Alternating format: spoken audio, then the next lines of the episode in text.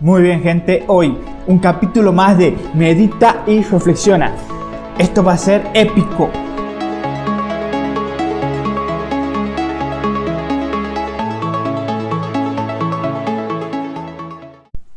Muy bien gente, en el día de hoy vamos a hablar un tema interesante sobre un equilibrio sano en nuestra vida.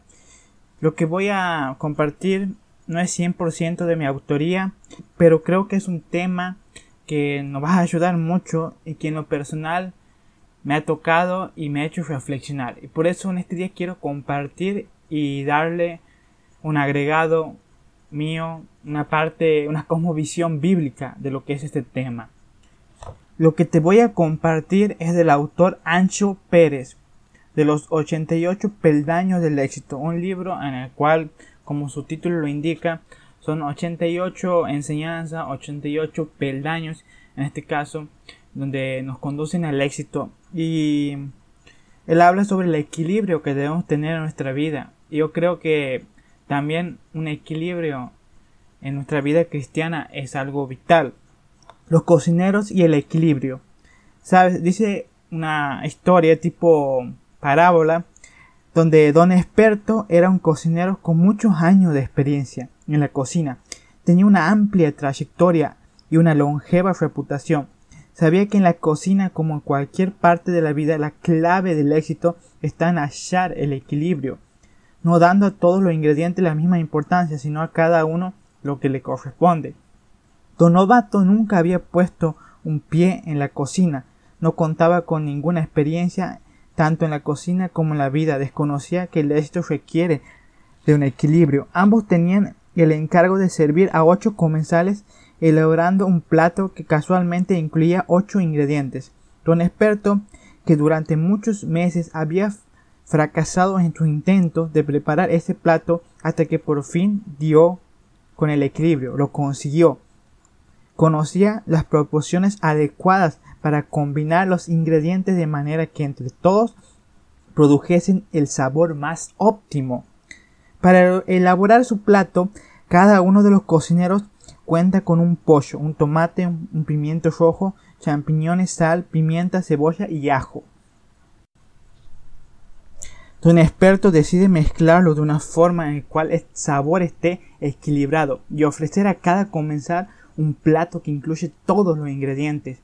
Don novato ve que el plato que está preparando cuenta con 8 ingredientes y como justo hay 8 comensales le parece lógico dar un ingrediente entero a cada uno. A uno le sirve un plato de sal, a otro un plato de ajo, a otro un plato de cebolla y así sucesivamente. Los comensales no estaban precisamente a gusto. Queridos, ¿qué representa los componentes de la historia? Cada uno de los recipientes son los años de nuestra vida y cada uno de los ingredientes las áreas con las que llenamos nuestros años. Centrar toda nuestra existencia en el trabajo o en el ocio exclusivamente sería copiar a Don Novato y llenar nuestro plato con tan solo un pimiento o una cebolla. Encontrar el equilibrio en la vida es como encontrar la armonía en los ingredientes. No todo de uno, sino un poco de todos y no en proporciones iguales el ocio no pesa tanto como la familia. Las horas de deporte no pueden ser tantas como las horas de trabajo. Este simil no se aplica solo a las áreas de nuestra vida, sino también a las personas y a las relaciones. No des todo tu tiempo a una, pero tampoco se lo des a todas por igual. Dáselo a cada una en función de papel que juega en tu vida. Quizá una persona sea tu sol, pero no olvides que el sistema se compone no solo de sol, sino de este y muchos otros planetas. El Sol se lleva una gran parte de tu atención, pero sería un error dársela todo. El pollo es el ingrediente principal, pero no dejes de combinarlo con un poco de sal o pimienta. El equilibrio está en emparejar los ingredientes con sus cantidades, el tiempo con lo importante. El éxito se halla cuando el equilibrio se obtiene dándole a cada pieza el puzzle, la importancia que le corresponde. El número de granos de sal en una fracción del número de granos de pollo, pero sin embargo es su justa medida y la más correcta para dar el mejor sabor al plato en conjunto. La importancia de esta enseñanza es que cada uno de nosotros debemos encontrar nuestro equilibrio, ese punto en el cual somos óptimos.